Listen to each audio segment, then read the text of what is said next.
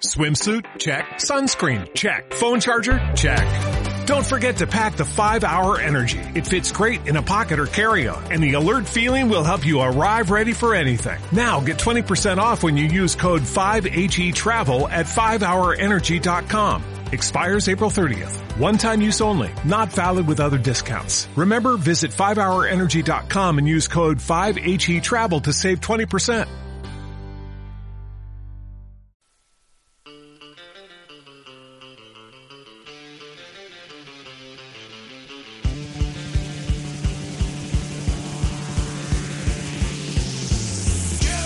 Bienvenidos a Molta Barra Radio Show, lugar de entrevistas, anécdotas sorprendentes, cine y muy buena música.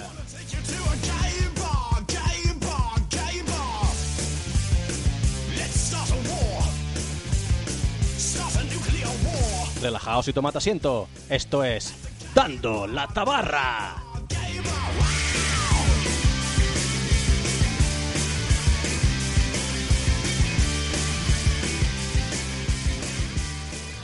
Bienvenidos al segundo programa de Dando la Tabarra. Mi nombre es Joan Roger y tengo aquí a Sergi Gabaldá. ¿Qué tal, Sergi? ¿Cómo estás? Hola, muy bien. Y hoy vamos a hablar del fenómeno fan, del nacimiento del friki, el por qué está de moda. Aquí en España eh, usamos la palabra friki de una manera algo al principio despectiva y ahora está muy de moda. Y veréis eh, de dónde viene esta palabra, porque en Estados Unidos les llaman geek. Y cuál es el nacimiento, la maduración y el momento actual de este fenómeno que a día de hoy tiene más y más adeptos, no, adeptos no solo en el cine, sino en el cómic, en las series y también en el merchandising. Y para hablar de todo eso, tenemos aquí a Tony. ¿Qué tal, Tony? ¿Cómo estás? Muy buenas tardes. Y luego tenemos aquí a Cristian. ¿Qué tal, Cristian? Buenas, ¿qué tal? Y los hemos traído aquí porque vosotros tenéis una tienda peculiar y muy interesante aquí en Palma de Mallorca. Efectivamente. ¿Cómo sí. se llama la tienda? Freakers. Freakers. ¿Y qué podemos encontrar en Freakers? Eh, podemos encontrar merchandising de todo tipo. Eh, tanto para coleccionistas como para utilizarlo cada día. Tipo camisetas, tazas. Estamos hablando de material, sobre todo, de ciencia ficción, de terror y Bueno, de es que término friki, ¿no? mira, nosotros eh, entendemos el friquismo como, como un estilo de vida. Estilo de vida. exacto. Entonces, claro, eh, no la gente está acostumbrada a que el friki colecciona figuritas, pero el friki también lo vive en su día a día. Hay bolsos, hay camisetas, hay carteras, hay lámparas, hay para decorar tu casa, hay para ropa, hay, hay todo tipo de artículos ya hoy en día. Entonces, pues la gente lo vive a cada momento, ¿no? O sea, no solamente el tema de, de ver la película o de jugar al videojuego y tener sus figuritas correspondientes, sino que encima lo, como estás Lo- orgulloso de sí. serlo, pues lo aplica lo en vives. cada día. Sí. Me voy a quedar con lo vive, ¿vale? Porque eso es importante para entender un poco el fenómeno fan. Porque hay una evolución muy importante, no solo, no me voy a ir tan atrás como el nacimiento del 77 de Star Wars, o, o entiendo, mm, para mí creo que definitoria en el terror de ciencia ficción, una película como Alien, sino que nos vamos a ir un poco más avanzados y vamos a pensar que en el año 2000, que es algo que no está tan lejos, hace 19 años, eh, los frikis, como aquí se les conoce, el movimiento era algo totalmente marginal, tanto que ni las propias compañías cinematográficas se arriesgaban a ello, porque recordemos que en el año 2000 los X-Men salieron como una copia de ese aspecto Matrix, sacado directamente de los cómics de New X-Men de Grant Morrison, porque no se atrevían a ponerle los trajes de colores. Y era algo como, bueno, vamos a ponerlos un poco allí y vamos a hacer que sean más de acción que superhéroes propiamente, propiamente hablando. Y nos encontramos 19 años después con una locura audiovisual y, y- y brutal como Vengadores Endgame, con, una con una taquilla espectacular y con una manera de entender el fenómeno que ahora, hoy en día, para nada es despreciable ni es ni es circunstancial, sino que está de moda. Hoy en día todo el mundo de todas las edades es friki. Efectivamente, si no eres friki de A, eres friki de B y, y si no, no, o sea, todos llevamos un friki dentro. Todos. Eh, ¿Por qué os pregunto esto? Porque vosotros habéis visto, habréis visto una evolución. ¿La tienda cuántos años hace que la tenéis abierta? Tres años. Tres años. En tres años habréis visto el cambio de, de- de gente que pasa por la tienda, ¿o no? Sí, vaya. Sí. ¿Qué tipo de clientes tenéis a día de hoy? De todas las de- edades. De, todas las edades. Tenemos Cuando hemos- niños pequeños. Cuando hemos empezado Mm. son más mm, tirando 30 para arriba. Sí. O sea, los, los clásicos, digamos, ¿no? Es que aquí, mira, se, juntan se juntan varias circunstancias, ¿no? Una es que, como tú bien has dicho, pues está muy de moda ser friki. Entonces hoy los niños chicos, los niños de cuatro años o incluso menos, son friki. O sea, si no es porque son un bebé y el padre lo viste de friki, y es porque luego cuando tienen cinco años pues ya son más conscientes y les gusta el Doraemon de turno, el Pokémon de turno, eh, no sé, el personaje que esté en ese momento, ¿no? Luego pasamos a niños mayores de 8, 12, ese, tramo de edad. Y, y luego ya entramos en la adolescencia, ¿no? Los, los adolescentes están enganchadísimos a Harry Potter, a Marvel, a, en fin, a un montón de... al anime. Hay legiones de fans de anime. Y luego, aparte, ya pasamos al adulto, ¿no? Al chaval que todavía vive en casa y, y tiene dinerito y se puede permitir sus caprichos. Y luego llevamos al adulto con familia, que ese es el peor. El peor porque ese es el que cuando era pequeño no había nada de esto, el que era friki mm, no lo podía, eh, digamos, coger el megáfono y, y decírselo a todo el mundo, cosa que hoy en día sí ocurre. Después eso se quieren liberar, ¿no? Entonces no han tenido oportunidad de adquirir ciertos tipos de productos que ahora sí que lo hay disponible, entonces pues y de ahí en adelante, ¿no? O sea, De hecho, hay una teoría que dice que el boom cinematográfico y comercial a nivel popular del friquismo es porque todos aquellos que en los 70, crecieron en los 70 y los 80 con todo ese boom cultural que hubo con esa Marvel en los 70 fantástica, esas pelis de terror que nacieron en los 70 y principios de los 80, esas pelis de acción con esas frases lapidarias eh, dirigidas eh, por su Sylvester Stallone, su Dolph Lundgren, su Arnold Schwarzenegger en maravillas como Comando, ¿vale? O, suelta un O- poco de vapor, Bennett, efectivamente. frase mítica. Entonces, todos esos que crecieron eh, con toda esa subcultura que se llama normalmente, pues claro, a muchos de ellos han triunfado en la vida, por A por B, no tiene nada que ver con el friquismo, y ahora son gente que tiene poder en la industria cinematográfica o en la industria comercial y son los que han llevado a cabo esta revolución. Entendemos que alguien como Kevin Feige, que es el, el mandamás de toda la cinematografía Marvel, el que ha coordinado las 22 películas de Marvel, eh, este quería ser guionista de cómics y en su momento no le dejaron. Así que es, es normal que tú me estés hablando de toda esta gama de, de edades. Porque entendamos una cosa, a día de hoy, el que hace 15, 20 años eh, miraba despectivamente al que llevaba una camiseta de Superman y esas cosas no las hace porque a mí me gusta el fútbol, no me gustan estas cosas de frikis, hoy en día se levanta a las 3 de la mañana para ver el último capítulo de Juego de Tronos. Claro. Efectivamente. Entonces, ni más ni menos. Claro. Que, que, que vosotros entendéis o, o vosotros descubrís que cada edad, como me estabas relatando tú ahora, tiene su nicho. O sea, el adolescente es más de anime, el niño es más de superhéroes, el adulto es más Marvel, las mujeres, las chicas son más anime, más manga. ¿Eso hay este factor o está todo súper mezclado? Está mezclado, Está todo, no, no tiene nada sí. que ver. No, Sí, está mezclado. Depende de los padres también, por ejemplo, porque los niños no pueden ver según qué series, ¿no? Por ejemplo, Juego de Tronos. Pero Hay, hay niños que sí que lo ven, pero la mayoría pues no les dejan. Porque es muy gore. Y tiene un fuerte componente sexual. Por Exacto, Por ejemplo. Pero sí, normalmente es tanto niños como adultos. Igual. Y entonces, cual- eh, por lo que estáis contando, cualquier rango de estas personas, cualquier persona que genere, que tenga un interés en, en este merchandising de todos los tipos, puede encontrar una solución, una respuesta en vuestra tienda. sí. Exacto. Pero es que me he enterado que además producís cosas exclusivas. Sí, Ah. bueno, tenemos eh, el proyecto de, de- de, bueno, la impresora 3D Ujú. que ya está en marcha, ya es es un hecho, o sea, hacemos cosas personalizadas con la impresora 3D.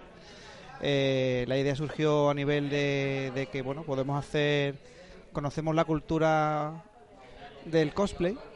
De hecho, bueno, Cristian es un ¿Qué es un artista. cosplay? Para aquel que no tenga ni idea de lo que es un Cristian es un cosplay. ¿Qué es un cos- cosplay? Cosplay significa costume player. O sea, tú creas tu, tu propio disfraz de un personaje popular, por ejemplo, de, de lo que te gusta del anime, de videojuegos, o etcétera, y lo vives cuando lo llevas dentro. Lo vives, eh, te comportas como el personaje. En una convención Lo o en una interpretas, reunión. Sí, sí. Interpretas a, a tu personaje. Sí, O sea, como disfrazarse, pero bien hecho y sintiéndolo. Bueno, Es- sí, exacto. claro. Eh, hay gente que tarda meses en hacerse un disfraz, no es irse a la tienda de disfraces y comprarse algo barato sí, y eso es No, diferente. ser No. costume, es- o sea, se lo hace uno. uno se, Se lo lo hace a medida, claro. Sí. Y le dedica meses, ya te digo. O sea, es una cosa, es un trabajo, es un hobby queda muy de puertas adentro de casa. Entonces, pues nosotros lo, lo- lo estamos intentando llevar más, eh, pues, a la calle, ¿no? Que la gente mm, sin problema nos pueda venir y nos pueda encargar un, un prop. Un prop es un accesorio que va con el cosplay, ¿vale? Un Una arma, pistola. Una por ejemplo, pistola, o- una espada, sí. Y como coleccionista, yo podría venir y preguntar a ver si me podéis fabricar la pistola de Han Solo. Sí, Por- claro, sí. De hecho, hemos hecho. Ya hemos hecho una. Mm. Pero no- los os tenemos que facilitar los planos para la impresión o vosotros ya tenéis una, un registro. Depende, de bueno, hay, hay archivos que se pueden conseguir. Sí. eh, a través de diferentes fuentes, pero luego si no hay, hay otros archivos que no están disponibles porque el, imaginación hay muchísima, ¿no? Entonces la gente punte, o sea, puntualiza en algo muy muy concreto y no, no es a lo mejor no, no se encuentra rápidamente, ¿no? Pero bueno, Pero si hay- podemos acudir a un diseñador que trabaja con nosotros y Y diseñarlo diseñar- desde cero. Eso es lo que os iba a preguntar, si, si, si conocíais a alguien que Eh. Sí. diseñara o si el- esa misma persona os facilita el diseño también. También puedes venir, si ya tienes el archivo, pues... Vale, vale, vale. efectivamente. Mm. ¿Y no se os queda pequeña Mallorca?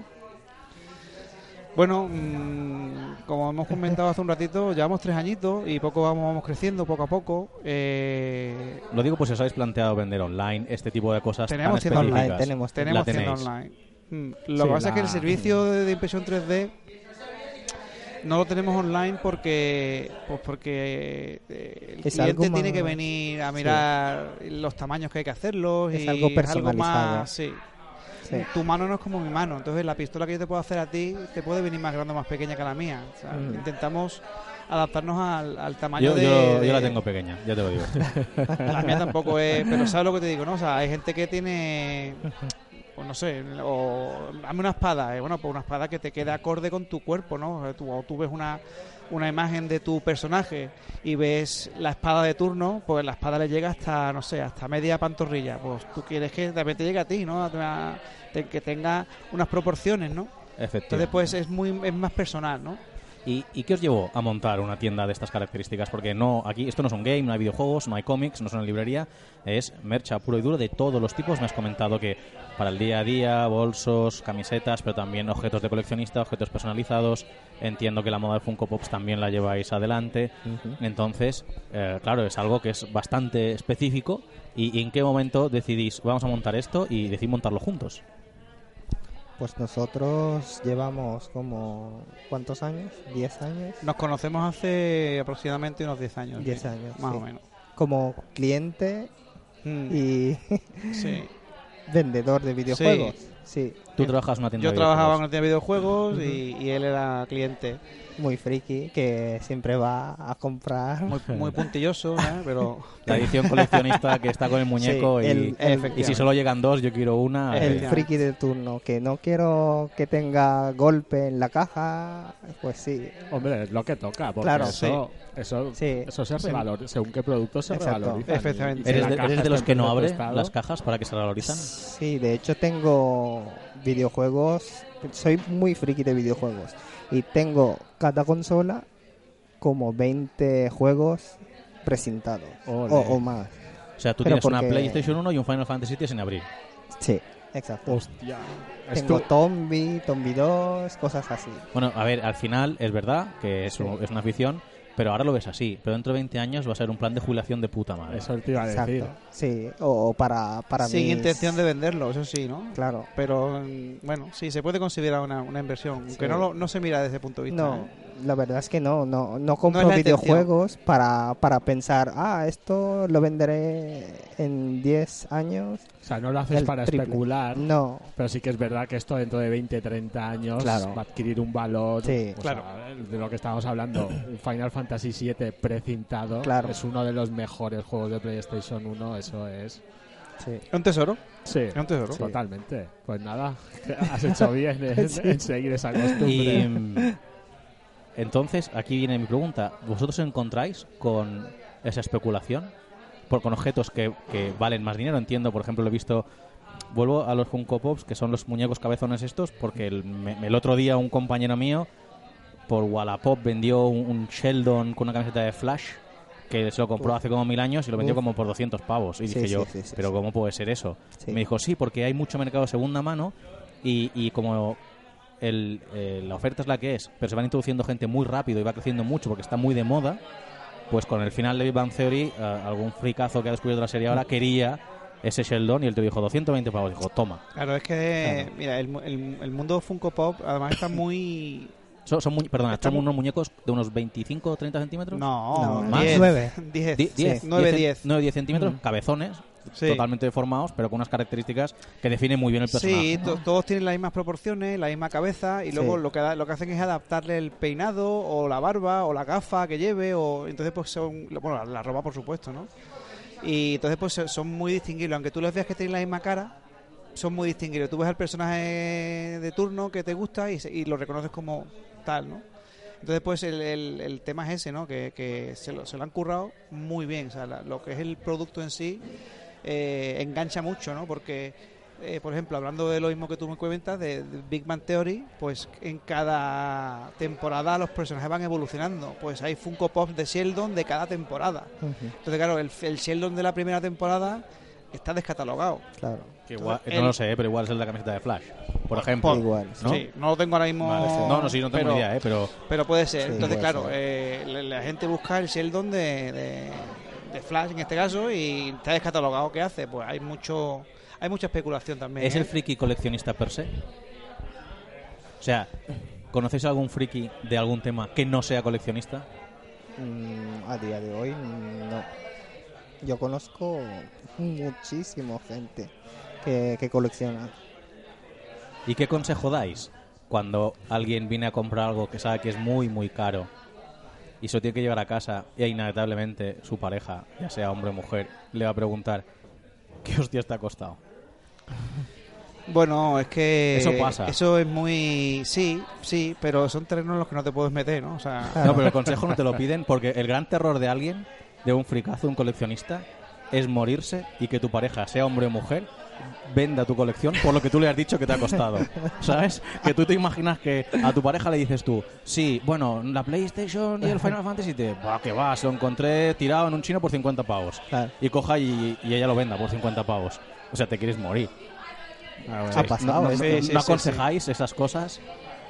¿No dais eh, ningún tipo de directiva de, oye, mira, escóndelo, cómprate una taquilla, un armario? No, que- no sé, hay, hay gente de- que, que en casa tiene su cuartito, ¿no? Lo que yo llamo el, el- el museo, ¿no? La tu- La vacueva, venga, o sea, es, es tu zona, ¿no? no Ahí restringido, ¿no? Entras ahí, que no seas tú, entra tu niño, tu mujer y sueltas las, sobre las alarmas, ¿no?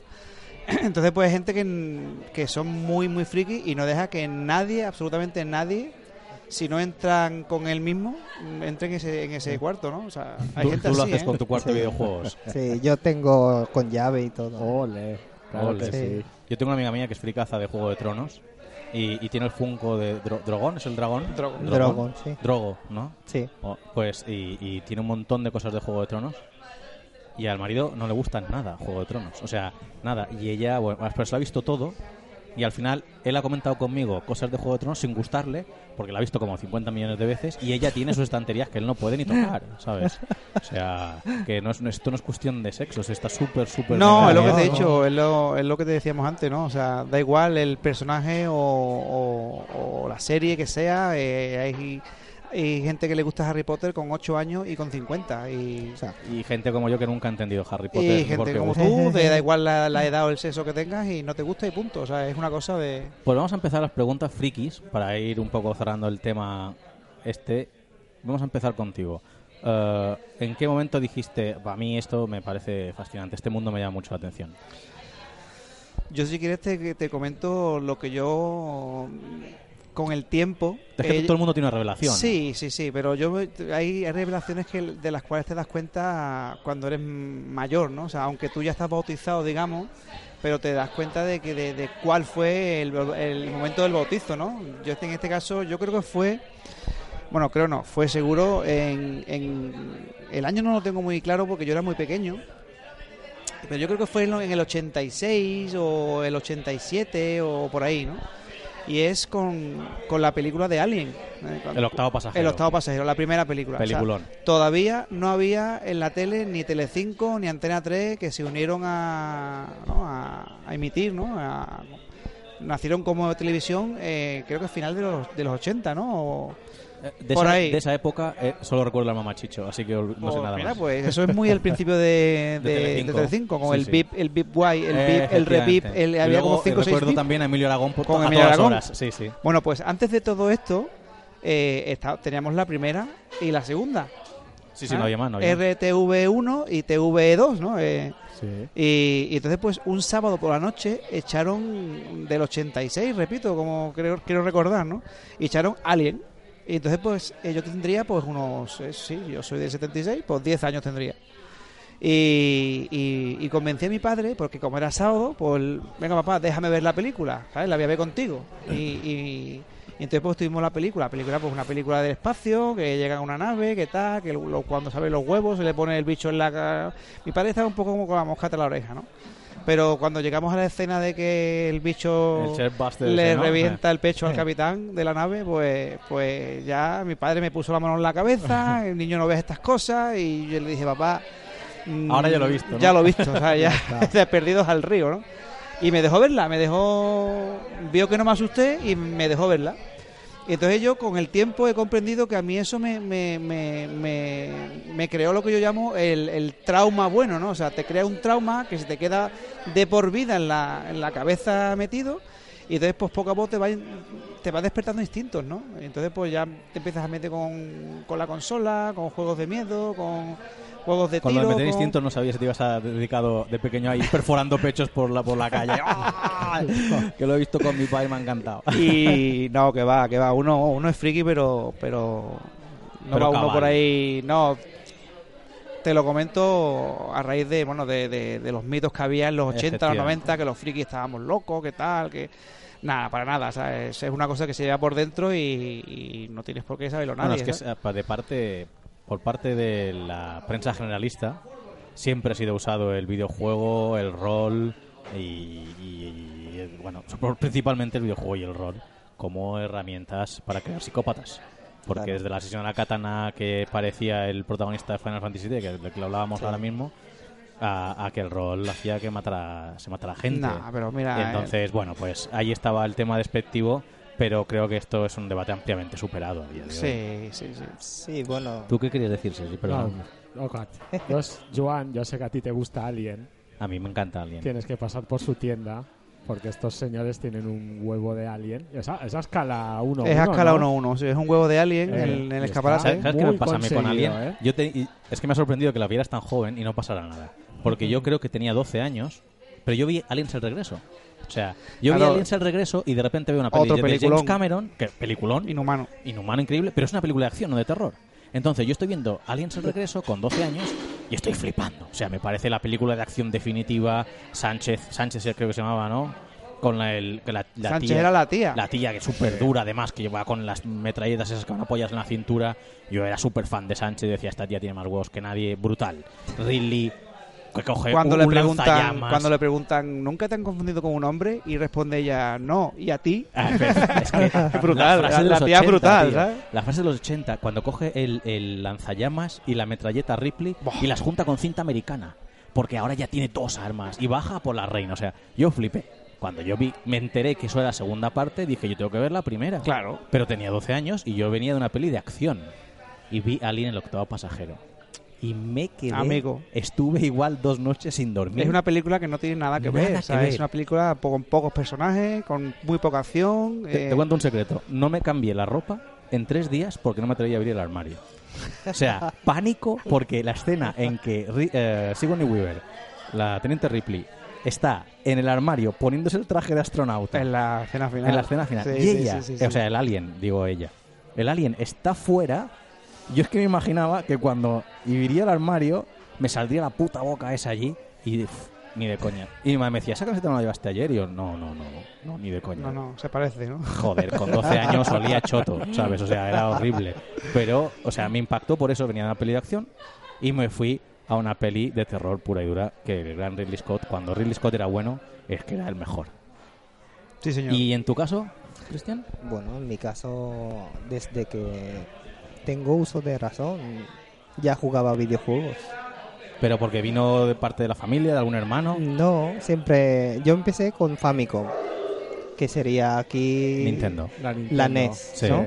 La En Famicom, España. ¿eh? Sí, sí. claro, mía. eh, pues en Filipinas Famicom era la, la mejor Bueno, consola. nosotros somos españoles, así que esto Sí. era más pirata que nadie. Y antes de que nadie tuviera una NES, todo el mundo tenía una Creation Ah, o una sí, cosa así. O sea, sí. todo el mundo tenía Bueno, las versiones también. piratas porque La una NES clónica. Las clónicas, pues las NES costaban un pastón. Sí. que ya Entonces- venían con 50 juegos. O, o, o 100. Yo tenía el Contra, el Mario, yo tenía todas estas cosas. Sí. Pero claro, una NES Ahí también la tenía el que tenía pasta. Pero Claro. bueno, tú tenías una Famicom. Una Famicom, luego tuve Game Boy y ya est- estaba enganchado en el Super Mario, el primer Mario. Sí. Claro, y luego tuve el Donkey Kong, era muy nintendero. Y, y así, Los grandes hasta títulos hasta de sí, Nintendo. hasta hasta ahora. ¿Cuántas consolas tienes a día de hoy? No, no, no coleccionistas. O sea, no me digas la Play 1, la 2, la 3, la Dreamcast, la Jaguar, la Neo Geo. No, digo, las actuales, de la generación actual. Actual menos la Switch, tengo todas. ¿No tienes la Switch? No tengo. Que está con el Smash Bros. y el Zelda. Mm. ¿Cómo se llama? El Zelda del viento. ¿El? Zelda Breath del of the vi- Wild. Breath of the Wild. Sí. Sí. No tengo la Switch porque todavía estoy con la Wii U. La Wii U no la uso mucho. O sea, es un defensor de la Wii U. Sí. A mí me gustó la Wii U, ¿eh? Yo también la Sí, tuve. está y- bien. Un día haremos un Sí. programa de videojuegos. Es que la Wii U, Sí. la Wii U yo creo que no supieron explicarla, porque la Wii U No. es una Nintendo DS de sobremesa, o sea, dos pantallas, una de ellas táctil. Ya, pero para eso luego No supieron mejoraron el concepto, hicieron la Switch y se han comido el mercado. Sí, Sí, sí. claro. Las pero- cosas Claro. como son. Pero de todas maneras Nintendo tiene una buena, una mala, una buena, una mala. Solo se, cum- solo se incumple en, en la, en la NES, que es una buena, una buena. Y luego van a cartuchos con 64 mientras todo el mundo va con CD. Yo tuve una 64, yo soy un gran fan de Uf. juegos de la 64, el Donkey Sí. Kong de la 64 o el Mario 64 o el Zelda, el Ocarina of Time. Grandes Majora's títulos, pero sí, mm, le faltaba algo que la Play vino a comerse un poco el mercado. En ese Totalmente. momento. Pero bueno, no es un programa de videojuegos, aunque podríamos hablar horas. Ya sé a quién tengo que llamar cuando hagamos un programa de que es videojuegos. tan amplio el mundo friki. Sí, sí, sí, sí. Hay de todo. Hay Vale, y, series, videojuegos. y en claro, cuanto. películas. Tony, en cuanto. Hemos hablado de Alien. ¿vale? Y en cuanto a. A medio audiovisual escrito, ¿eres más de anime, de cómics o de europeo? Podemos decir te veo si quieres, a mí no me molesta. la Eh, bueno, yo la verdad es que mi, mi- el ámbito en el que más me muevo es en el mundo del cine y las series. Eh, videojuegos he jugado a mil millones de juegos, pero me considero más friki de, de- de- del cine. De cómic he leído nada y menos y me, te lo cierro a, a Mortadelo y Filemón cuando tenía 12 años y a Zipizape y a Carpanta y al, al TV español. y ahora ¿eh? cuando viene alguien a preguntarte algo súper fricazo de Marvel o DC, ¿qué haces? Eh, bueno, me, me voy nutriendo poco a poco de la información que me va llegando y, a ver, no soy un nulo en, en estos aspectos, ¿no? Pero no, no leo cómics, la verdad, no... No sé, no me ha tirado por ahí la, la vida. ¿eh? Y tiras por la Liga de la Justicia. Ahora hablamos de películas. ¿Te tiras por la Liga de la Justicia o por los Vengadores? Vale, yo tiro por Batman y por Spider-Man. Mm, El resto... No, pues, eh, a nivel de película, o sea, Batman, ¿de qué Batman estamos hablando? Bueno, Batman me de refiero Michael como Keaton. general, Ah, vale. como general. O sea, estamos hablando como personaje. Las mil y una adaptaciones que le han hecho y, y es que me gustan todas. aunque no, la de Ben Affleck está un poquito con pinza cogida, pero, pero bueno, se, se escapa. Espérate que Sergi viene, viene por el puñal. aquí- Es que Joan Sergi es es un muy gran crítico, No, ¿eh? no, Sergi es un gran admirador de Christopher Nolan. No, no soy admirador de Nolan, pero a mí el Caballero Oscuro me parece una No, gran es saga una, es una trilogía brutalísima. Joan no piensa lo mismo, pero bueno. No, ya creo es que, que es una trilogía. No, no, no, no, Pero- no, yo no voy a entrar en el debate. Solo digo que como trilogía de un personaje no existe porque ese no es Batman, pero bueno, está bien, está, está allí. No, está allí. es, es- bueno, el, el- el Joker que más gusta con diferencia es el, el de esa trilogía, ¿no? El- Heath Ledger. El, el único que no es el Joker, pero bueno, da igual, no voy a entrar en ese debate, ¿sabes? Ese, ese- ese Deus ex hater. máquina que lo sabe todo, lo controla todo y no se parece en nada en ningún factor al Joker. Bueno, yo, yo mi primer Batman fue el de, el de Tim Burton, o sea que Sí. también le tengo muy buenos recuerdos Yo a también, ese yo soy Batman. gran ¿eh? fan de eso. ¿Y tú? Yo soy más de Superman y de Spider-Man también y Venom. ¿Y más cómics o animes? Uf, mitad y mitad, creo. ¿En Filipinas qué le da, a qué le da más la, la gente? Eh, mitad y mitad. Mitad y mitad. Sí, es como Japón. O sea, toda la cultura japonesa se mueve mucho en, en Asia en general. Lo digo por eso, porque por ejemplo, hay eh, sitios, eh, mira, ahora mismo te puedo decir Argentina, eh, Brasil, Colombia, que por ejemplo la distribución hasta hace relativamente poco de Marvel era peor que la de DC. Entonces hay muchísimo fan de DC y por eso está hablando Filipinas, Mm. teniendo toda la influencia japonesa del anime y pudiendo disfrutar de muchas cosas antes que el resto del mundo, pues por eso te preguntaba si, si había más influencia Allí- japonesa Sí, sí. que... Japonesa, pero bueno, sí, amer- americana también. Porque Filipinas es colonia. Y llega ahí la distribución igual, ¿no? Sí, sí, sí, sí. Y allí son más de DC. Allí son más de DC. Sí, Superman ahí es el dios. Bueno, Superman de hecho es un dios con calzoncillos, pero es un dios. Claro. Por fuera. Bueno, pero a ver quién le dice que los lleva por fuera. Es su traje, ¿sabes? Sí. Nadie discute, está claro. Sí. ¿Y cómo veis a día de hoy el fenómeno fan a, a medio plazo y a largo plazo? Esto acaba de empezar. Acaba de empezar. Sí, esto acaba de empezar. O sea, te- estamos hablando de. Te lo comentaba hace un ratito, ¿no? El tema de que hay niños de cuatro años viendo Harry Potter. Es, el, Ah. el- es el mejor momento para ser friki. Porque ahora podemos comprar todo. Como antes, cuando, yo cuando era pequeño, pues no, no llegaba según que figuras de, de- de personajes que yo quiero. Claro. Ni videojuegos, Porque ni series, ni por Hay limitaciones en, en- en comprar. Ahora es más fácil. ¿no? Claro, ahora todo, todo está Sí. mucho más globalizado. Claro. Tienes acceso a, A todo. Sí. a prácticamente productos de- desde Exacto. cualquier punto del mundo. Pero es que Sí. además, eh, que o sea, la gente se quite la cabeza que el friki es un friki de superhéroes o de anime o de videojuegos, no, no, no. porque es que hay frikis de Breaking Bad y hay un montón de merchandising de Sí, Breaking Bad, exacto. o lo puede haber de The Wire, o lo puede haber de True Detective, que son grandes series de género, o lo puede haber de películas como Little Miss Sunshine, y dices tú, pero si es una película independiente, pues hay un montón de, Sí, de hay, material. hay. Nosotros tenemos, por ejemplo, llaveros súper puntillosos en cuanto que este llavero aparece en, en, en esta película, aparece dos minutos. eh, Y, por, Claro. por ejemplo, tenemos De Kill Bill, por de ejemplo. Kill Bill, de el- el- Pussy la, famosa coñoneta, ¿no? Sí. Yo tuve ese llavero en toda la universidad. Era, el Pues, llavero de mi, de mi coche. el llavero de la, coño- Pussy de la Wagon. coñoneta. Sí, sí, tío, me lo regalaron y me encantó. Claro. o sea, es un llavero que aparece cinco minutos en una película y, y- y la gente lo compra. O sea, la Claro. gente tiene. O. o, mm, no sé, cualquier, cualquier otra cosa que sí, por ejemplo, el, el broche de Daenerys, que sí, lo, lo- lo- ella lo luce, ¿no? Pero tampoco es una cosa súper. Uh, ahí, ¿no? Que es una cosa discreta que aparece en la serie y la gente compra su broche de Daenerys y se, y se aguanta su bufanda en invierno con su broche. Y viendo ahora, voy a, seguir ampliando el tema, viendo que Marvel ah, ha prometido ampliar, o sea, hacer dos películas solo al año, pero tenemos plan de Marvel hasta el 2024 ahora mismo. The Star Wars ya tiene, está trabajando, los propios creadores, los guionistas de la serie de Juego de Tronos están eh, ya eh, escribiendo, empiezan en octubre a rodar una trilogía basada en Caballeros de la Antigua República, que es un videojuego. O sea, o basado en. Sí. Luego tenemos pelis de Disney que dos al año van a rehacer en acción real sus pelis de animación de toda la vida. Ahora hemos tenido- tenemos Live Aladdin action, y luego. Rey León, León. y luego el año que viene pues tenemos La Sirenita y Mulan. Claro, eh, Harry Potter están ahora con, con lo de Dumbledore de joven. animales fantásticos. los animales fantásticos. ¿Vale? Y van sacando cosas con un Johnny Depp muy, muy demacrado, lo vi muy jodido al pobre.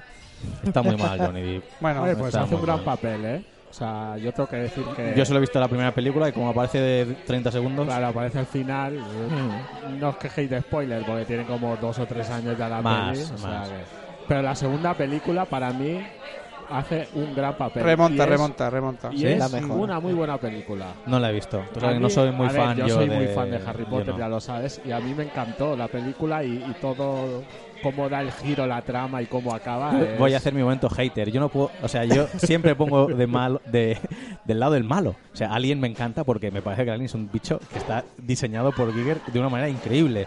En Predator iba con el Predator. Yo. Entonces, yo no puedo ir en Harry Potter con el malo porque es un Voy a ser hater, ¿vale? ¿Me, me lo permitís? Dale, dale, es un claro que puto sí. inútil que durante ocho años no puede acabar con un puto colegio de niños que están aprendiendo. Hombre, pero hay muchos, ¿eh? Bueno, ¿Pero qué coño me estás contando, tío? Yo, si quieres, te doy la clave de, de- de- de ese hecho, ¿no? O sea, ¿por qué no. ¿Por qué Voldemort no mató a Harry Potter?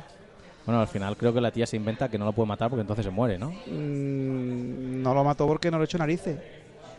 ¿Sabes? O sea que el malo. Hostia, No no, lo había pillado. tío.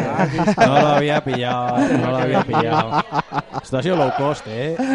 No lo había- Ha sido un chiste Harry Potter. Y yo no lo he pillado, no lo he pillado. Me he quedado diciendo, joder, cobarde. No, no, no, vale. No, tenía narices. Muy buena, muy buena. Ahí está, ahí está. Bueno, es que para mí el malvado más malvado de la historia del cine, el mejor, el- para mí es Darth Vader. ten, en cuenta, ten en cuenta también que Harry Potter es un producto que fue evolucionando conforme su público fue creciendo, ¿no? O sea, cuando en el año 2000 eh, el chico o la chica, el, el que fue al cine a ver las películas, tenía 12 años, con la última película tenía veintitantos. Claro. Entonces, claro, el personaje ya estaba creado, pero lo tienes que hacer evolucionar, pero tampoco se te puede ir de las manos, ¿no? No, no, sí, Entonces, tiene, pues, tiene una, un seguimiento y unos fans in- increíbles y, y les encantan. Yo entiendo que si has crecido con esto. Joder, yo crecí con Star Wars, me pasó a mí eso, ¿vale? O sea, antes hablabas tú de tu relación con Alien, a mí me pasó en el Imperio Contraataca. Yo cuando le dice Luke, yo soy tu padre, yo me giré hacia mi padre haciendo aspavientos de, pero ¿qué me está contando? Esto es imposible, dime que no es verdad. Y Darth Vader, sabes que es verdad. Y yo, no, a la vez que el propio Luke no podía entenderlo, ¿vale? Bueno, para mí eso fue, el- tú lo has, lo has llamado una revelación, ¿no? Una iluminación. Totalmente. Para mí eso fue una iluminación. Yo dije, yo necesito saber bautizo. eso. Necesito saber cómo este hombre ha llegado a, a este punto. Así que yo durante muchos años justifiqué el episodio 1, 2 y 3 a rajatabla. Hasta que luego dices, es que no puedo defenderlo mu- mu- mucho más de lo que hay porque es que no hay más. Pero bueno, da igual.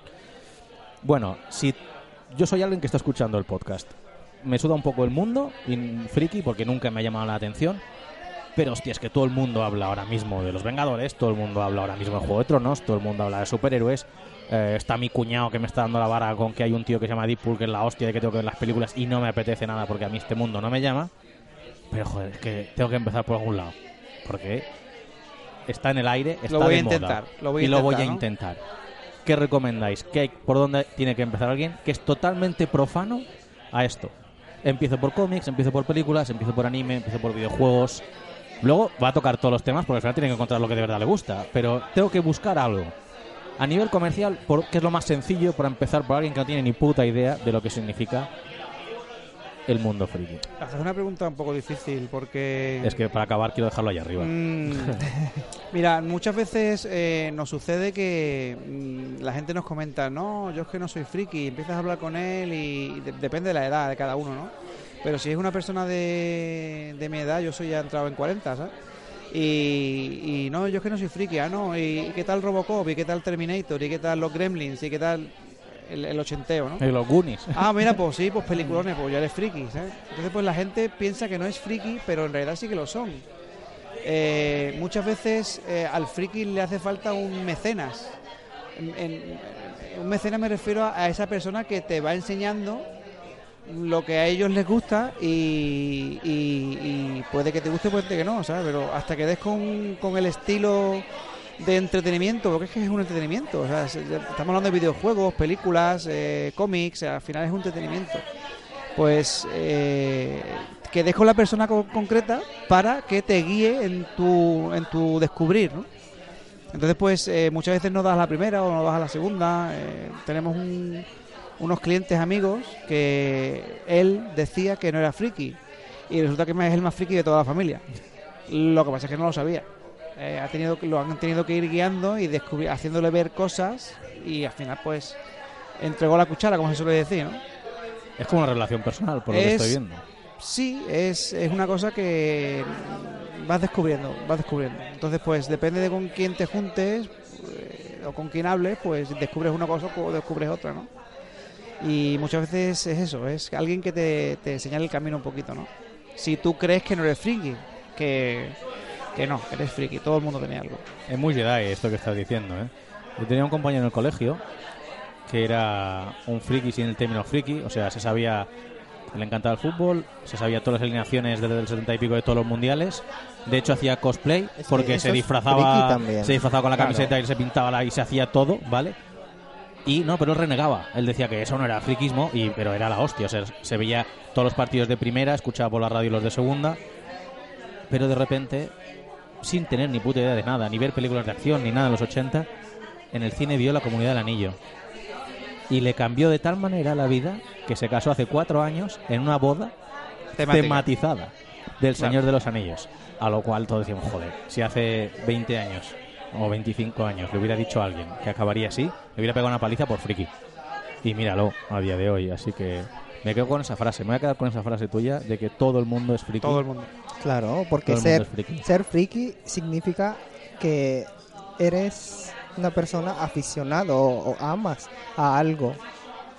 ¿Sabes? Te gusta apasionadamente, te gusta, te apasiona una cosa. Da igual si es videojuegos, eh, películas, eh, fútbol o yo qué sé, política. Claro. Mismo, sí. eh, eso es ser friki. O sea, todo el mundo es friki de algo.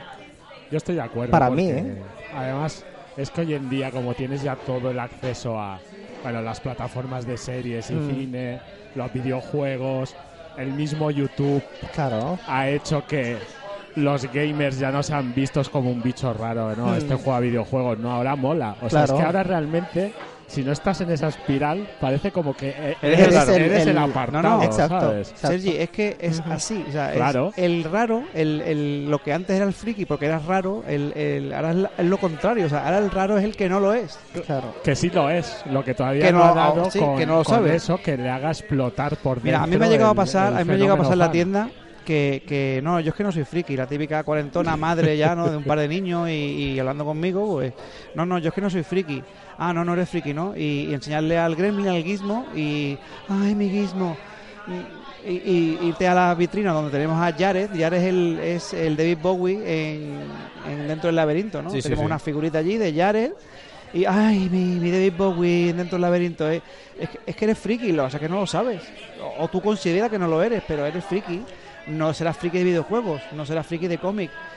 Pero tus peliculitas de videoclub, de domingo, de cuando tú tenías 14 o 15 años, que no te las quite nadie. Ahí está el tema. ¿eh? De todas maneras, es- se mueve rápido. O sea, eh, el mundo este friki evoluciona muy rápido. Mm. Yo estoy en un, en un grupo de Telegram que somos 12 amigos que estudiamos en la universidad juntos, carreras muy diferentes. Y, y muy de vez en cuando, muy de vez en cuando, jugamos algo online. Pero claro, pues el que no tiene hijos, pues tiene trabajo, entonces. Pero muy de vez en cuando quedamos. Y el domingo pasado, además, es que es muy reciente, dijo uno: Tengo ahora dos horas. ¿Alguien se echa una partida? Y yo dije: Mira, yo mismo, ¿podemos jugar al Overwatch? El silencio. Y digo yo, ¿pero qué pasa? Y me, empieza, y me empiezan a contestar: Tío, nadie juega al Overwatch. Y digo, ¿cómo, cómo que no se juega al Overwatch? No. Y digo, hostia, que jugáis al Fortnite este, ¿no? Al Fortnite. No. ¿Y a, y a qué se juega? Dicen, ahora se juega Apex Legends. Claro. Apex Legends. Y digo, mm, ¿eso se compra, se instala? Sí, tienes que ir aquí, aquí. Y me, me lo tuve que bajar, instalar. Pero claro, entre que cojo, me lo bajo, me lo instalo, me creo la cuenta, miro, pam, esto como va, Ya ya, no me, ya se me ha pasado Ya el tiempo para jugar porque Claro. no tengo mil horas para jugar.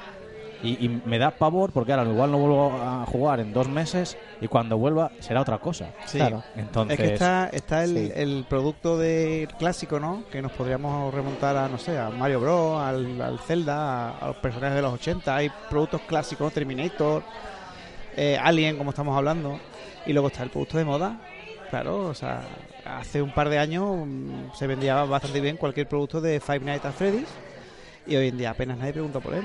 Hoy está todo el eso es como- lo de los osos y los Sí, peluches lo- mecánicos, ¿no? Sí, sí. Un sí. juego indie que es el tío se forró, ¿no? Se forró, Sí. sí. Y lo explotó y le- lo explotó mal. al Hizo, final. creo que hizo seis juegos y, y últimamente no, no saca nada más. Pero Igual- bueno, Igual debe estar viviendo la vida loca.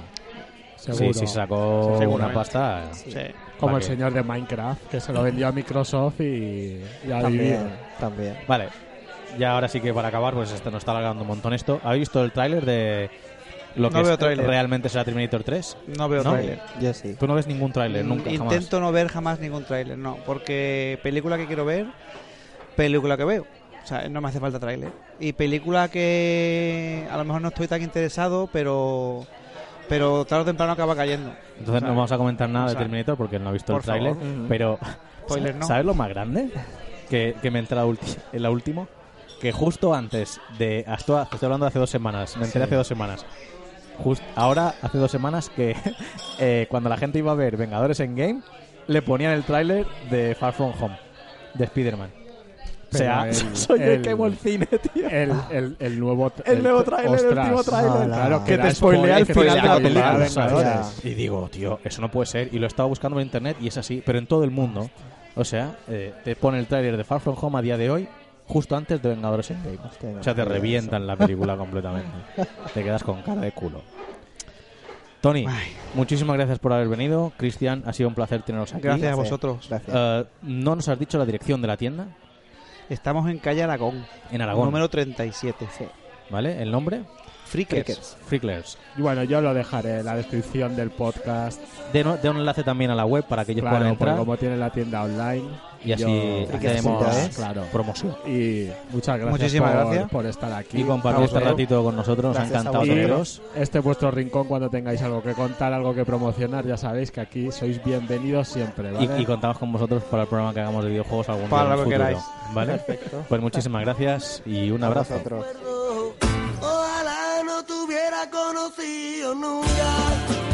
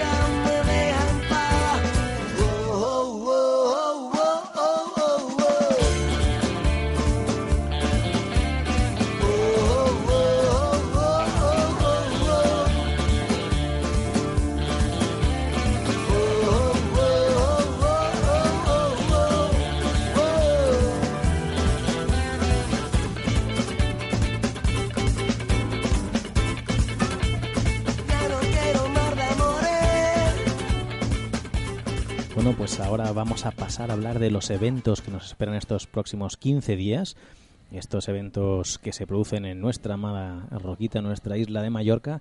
Así que, Sergi, por favor, ilústranos qué es lo que hay que hacer ahora estas semanas que vienen. ¿Qué es lo, los planacos que nos has preparado? Hay bastante cosa, ¿eh? Se nota que ya llega el buen tiempo, tenemos muchos eventos por delante, seleccionado unos cuantos, algo más familiar y algo así más de ocio nocturno. Para empezar, pues mira, el 31 de mayo se inaugura la Feria del Libro en Palma, en el Paseo del Borne. Estará desde el 31 del ma- de mayo al 9 de junio en, en todo el paseo con diferentes stands. Allí tendremos pues todo tipo de, de libros y literatura, lo que suele ser una feria del libro. Aparte, hay más tipo de actividades que ellos ya irán anunciando. Ahora mismo, cuando estamos grabando esto, todavía no, no había nada programado, pero que si, que si estáis atentos y os interesa, pues, pues ya lo sabéis. Siempre hay, hay firmas de autores y Seguro, presentaciones sí, de libros chulas. presentaciones de libro y firmas habrá seguro. Siguiendo un poco con los planes familiares, mira, el sábado 1 de junio tenemos el Mercadet Tiremos Trastos, que es un mercadillo de segunda mano que se hace aquí en, en, en Santa Catalina, frente al PAC de Santa Catalina, en la, en la glorieta de Pau Casals, ¿vale? Es un mercadillo que se hace todos los últimos sábados de cada mes, pero por tema de, de mal tiempo el sábado anterior se, se suspendió y se hace y se hace este sábado, ¿vale? Allí encontraremos pues desde- Hablamos del sábado porque nosotros estamos grabando esto la última semana de mayo. ¿eh? no, ya, pero este es el sábado 1 de junio. Vale. Lo que era. Esto, este mercadillo se monta todos los últimos sábados de cada mes, pero por tema de lluvia se, se pospuso a, a este sábado Muy 1 de bien. junio. Allí tendremos, pues, desde ropa, libros, muebles. Hay actuaciones de música en directo. O sea que es un buen plan para ir así en, en familia y para encontrar, pues.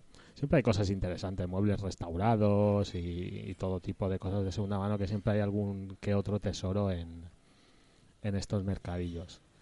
Y luego, pues pasando un poco más al, al, al ocio nocturno, ¿vale? El viernes 31 tenemos un concierto en el, Es que- Caelum. menos mal, porque es que me he quedado con lo de los muebles restaurados como que ya no podía dormir No, de las ganas de, de- de los Pero muebles eso, restaurados. eso- yo siempre aporto mi, mi toque familiar, no sé si es por mis circunstancias personales, pero siempre va bien tener un Me plan para ir en pareja o en familia, porque Me parece genial. al final... Pero hablemos de la marcha del Kailum. ¿Qué hay? Mira, 31 de mayo, a las 11, concierto de Turnedo. ¿Qué es Turnedo? Turnedo es una banda tributo al indie español de aquí de Mallorca, ¿vale? Hacen el último concierto de la temporada en, en Caelum. A las 10 y media la apertura de puertas, a las 11 empieza el concierto. La entrada anticipada, que todavía la podéis adquirir, son 6 euros con, con, con consumición. Después del concierto, pues claro, estás en el Caelum, es una sala de fiestas de aquí de Mallorca, pues la, la fiesta continúa, el concierto tiene una duración de unas dos horas aproximada y para el que quiera más, más fiesta, pues allí en el mismo Caelum la tendrá. Y siguiendo con las fiestas, nos vamos al sábado 1 de junio, que tenemos la 90s Party en el Maraca Club, ¿vale? Es otro local muy conocido de aquí de, de Mallorca y a las 11 de la noche pues tenemos una fiesta de los 90 con todos los remembers de, pues de, de esa década. Es un buen plan. La entrada gratuita, el Maraca siempre se organiza muy buenas fiestas y el sábado, pues mira, te vienes aquí al Moltabarra, cenas sobre las 8 o 9 y del Moltabarra al Maraca en 15 minutitos andando, pues aquí cenas, te tomas un par de las dos primeras y sigues la fiesta en el Maraca, que yo creo que es un gran plan de sábado. Yo lo veo, ¿eh? Yo lo veo. Sí, porque es además la, la gente de nuestra generación de los 80, no vamos a concretar el año, aunque bueno, no sé si por ahí ya se nos ha escapado en, en la charla anterior, pues una fiesta con música de los 90 siempre, siempre entra bien.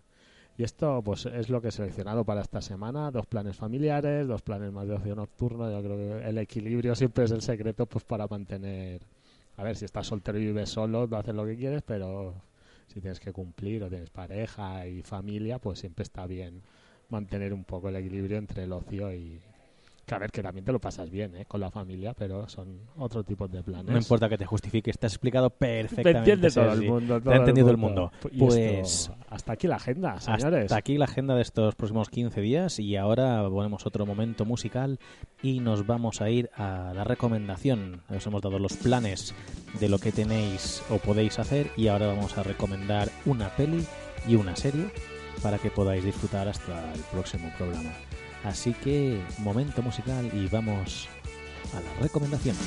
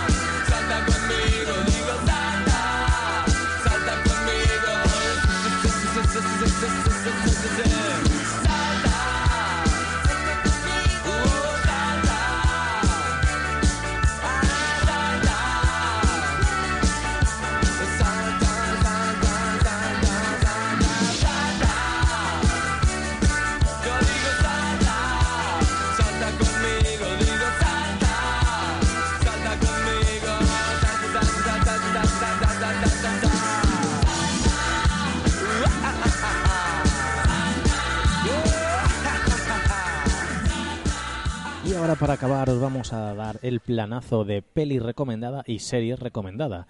En este caso la película vendrá recomendada por Sergi y yo me encargaré de recomendaros una serie. Así que, por favor, empiezan los grandes. Sergi, ¿qué nos Pues vienes a pues recomendar hoy? mira, Aprovechando el estreno de Aladdin y, y la moda de Disney con su live action, voy a recomendar una peli de 2018. Pasó muy desapercibida y a mí me encantó, que es Christopher Robin, un reencuentro inolvidable. Es la, la historia de Christopher Robin y su y el, el bosque de los cien acres, Winnie Pooh, Winnie the Pooh y todo y todo su grupo. Es la peli de Winnie the Pooh. Correcto. Pero bueno, es más la historia, sí, en la peli de Winnie the Pooh, pero focaliza mucho en el, en el Christopher Robin adulto, interpretado por Iwan McGregor, donde hace un papel maravilloso. Su esposa, Evelyn Robin, que está interpretada por Hayley Atwell, nuestra querida Peggy Carter para los amantes de Marvel. Y es una historia, Joan, es una, es una peli infantil, porque tiene una, es una aventurilla infantil con un ritmo muy es ligero, no, no, no se me hizo para nada pesada, está muy bien rodada, o sea, muy bien dirigida. Pero lo, lo que valoro yo de esa peli y, por lo que lo recomiendo es el mensaje de esa peli al adulto. O sea, tiene un mensaje tan contundente, algo tan lógico, que te lo planta así un, un- un grupo de peluches hecho por CGI y te lo dice tan fácil y tan simple que te remueve por dentro. Y para mí es una de las grandes películas de 2018. Pasó sin pena ni gloria. O sea, no, no se habló mucho de esa peli. Y yo te lo juro que la vi en el cine con un pa- con, y tuve que tirar de pañuelos varias veces porque no es triste, para nada, todo lo contrario. Pero el mensaje, ¡fua! el mensaje es muy rotundo muy simple, porque es que cuando lo ves es, es lógico y es de esas pelis que a mí me gustan porque llegan y, y- y te hacen sentir y para mí ya la veréis, la tenéis que ver, la podéis ver tanto en familia con niños pequeños porque funciona, porque es una, es una aventurilla que se pasa rápido. Y aunque, se- aunque no tengan niños pequeños, tú seas un adulto, no, no la descartes por, porque sea una peli infantil, porque realmente es una peli que todo adulto tiene que ver, con niños o sin niños, ese mensaje lo tienes que ver, lo tienes que analizar, lo tienes que profundizar y, y, y tú pensar realmente el dónde estás, qué estás haciendo, porque es que es, es increíble y a mí me encantó. Es una peli del 2018 que ya te digo que se estrenó en verano, también el verano pues la gente no acude más al cine, pero yo la recomiendo totalmente. ¿Y no, se llama la película? Christopher Robin, un reencuentro inesperado. Así que esta es la recomendación de Sergi, Mm. Christopher Robin, un reencuentro inesperado de Ewan McGregor. Sí. Y bueno, pues la tendré que ver porque yo tengo que reconocer que no la he visto, No, no, mírala, mírala. pero después de lo que me has dicho, tengo que verla. Además, tú que tienes un sobrino y tal, seguro que a él le gusta y tú que sabes apreciar el, el cine, sabrás lo que te estoy diciendo, el mensaje que te estoy diciendo, que no es un momento concreto, sino es durante, a lo largo de toda la película. Pues aquí queda la recomendación de película que os hacemos. Y en cuanto a series, eh, la mía es de pasarlo un poco mal. Sí. Yo voy a recomendar El cuento de la criada, que en inglés se llama Handmaid's Tale. Es una serie que podéis ver en HBO. Ahora, el día 6 de junio, se va a estrenar la tercera temporada. Y es una serie de televisión, es un drama, creada por Bruce Miller, que está basada en un libro de Margaret, Margaret Atwood, que de hecho se llama El cuento de la criada. Y es una serie que es- no os puedo contar mucho sin destripar lo que vendría a ser el, el argumento principal, pero bueno, es un futuro distópico que descubrimos muy, muy temprano que, que no se aleja mucho en el tiempo de, de- de nuestra actualidad, donde la tasa de natalidad se ha desplomado y, claro, el que no nazcan niños creó un caos y, y desde allí se ha montado una, un nuevo Estados Unidos totalmente totalitario, fundamentalista, eh, totalmente machista y, y con un patriarcado brutal que se llama República de Gilead, donde las mujeres son subyugadas, no tienen derecho a trabajar, ni a leer, ni a escribir, ni, ni a controlar ningún aspecto de su vida, y las que son fértiles eh, son criadas, entrenadas y, corregidas para obedecer a los hombres y ser sistemáticamente violadas para producir niños para este para este futuro distópico que sorprendentemente visualmente nos recuerda mucho a un, a un siglo XIX. Y creo que es la recomendación que os tengo que hacer porque aparte que tiene una fotografía espectacular y tiene una historia que te atrapa con unos personajes muy bien construidos, creo que nos hace reflexionar. Lo mismo que estabas hablando tú de que te toca, Sí. es una película que te deja muy muy mal cuerpo porque descubres que está muy cerca muchas de las actitudes de lo que pasan con la actualidad y cuando empiezan a hacer flashbacks y empiezas a ver cómo han llegado a esa sociedad machista, totalitaria, con la mujer subyugada y el hombre dominante y, y amo, cómo ha evolucionado la sociedad de Estados Unidos desde la actualidad hasta ese momento, te asusta porque ves movimientos muy naturales, muy orgánicos, muy parecidos a lo que está pasando hoy en día.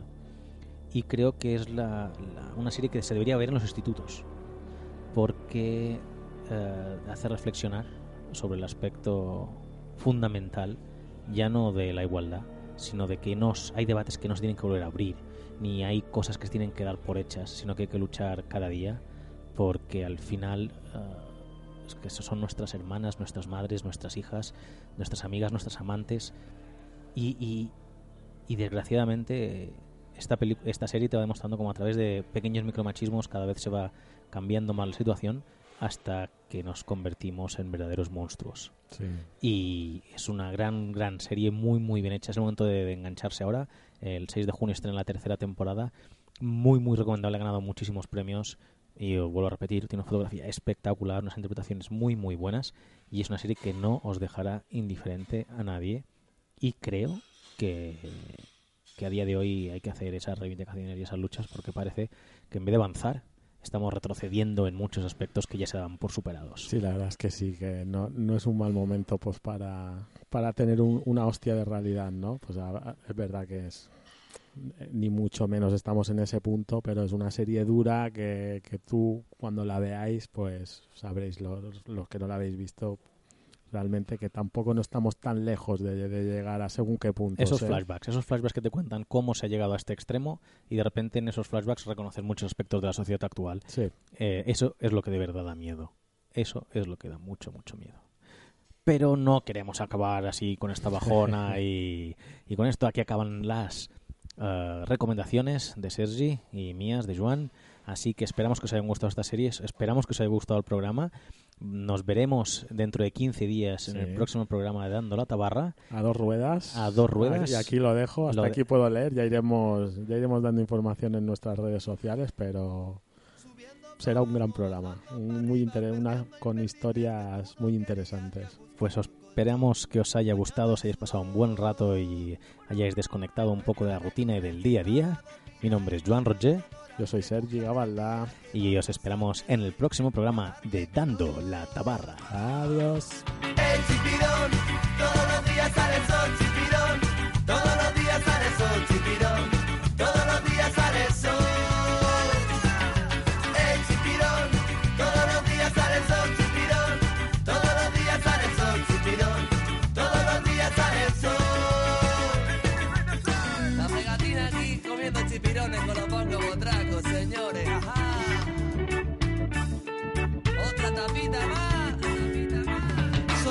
Tus bragas, perdiendo la vida, cruzando fronteras que no eran prohibidas, hagamos el amor, fluyamos tú y yo. Que noche más corta, que nunca termina, que ganas de verte y comerte la vida y ya ha el sol, chispilla y calor. ¡Ey, chipirón! Todos los días sale el sol, chipirón. Todos los días sale el sol, chipirón. Todos los días sale el sol.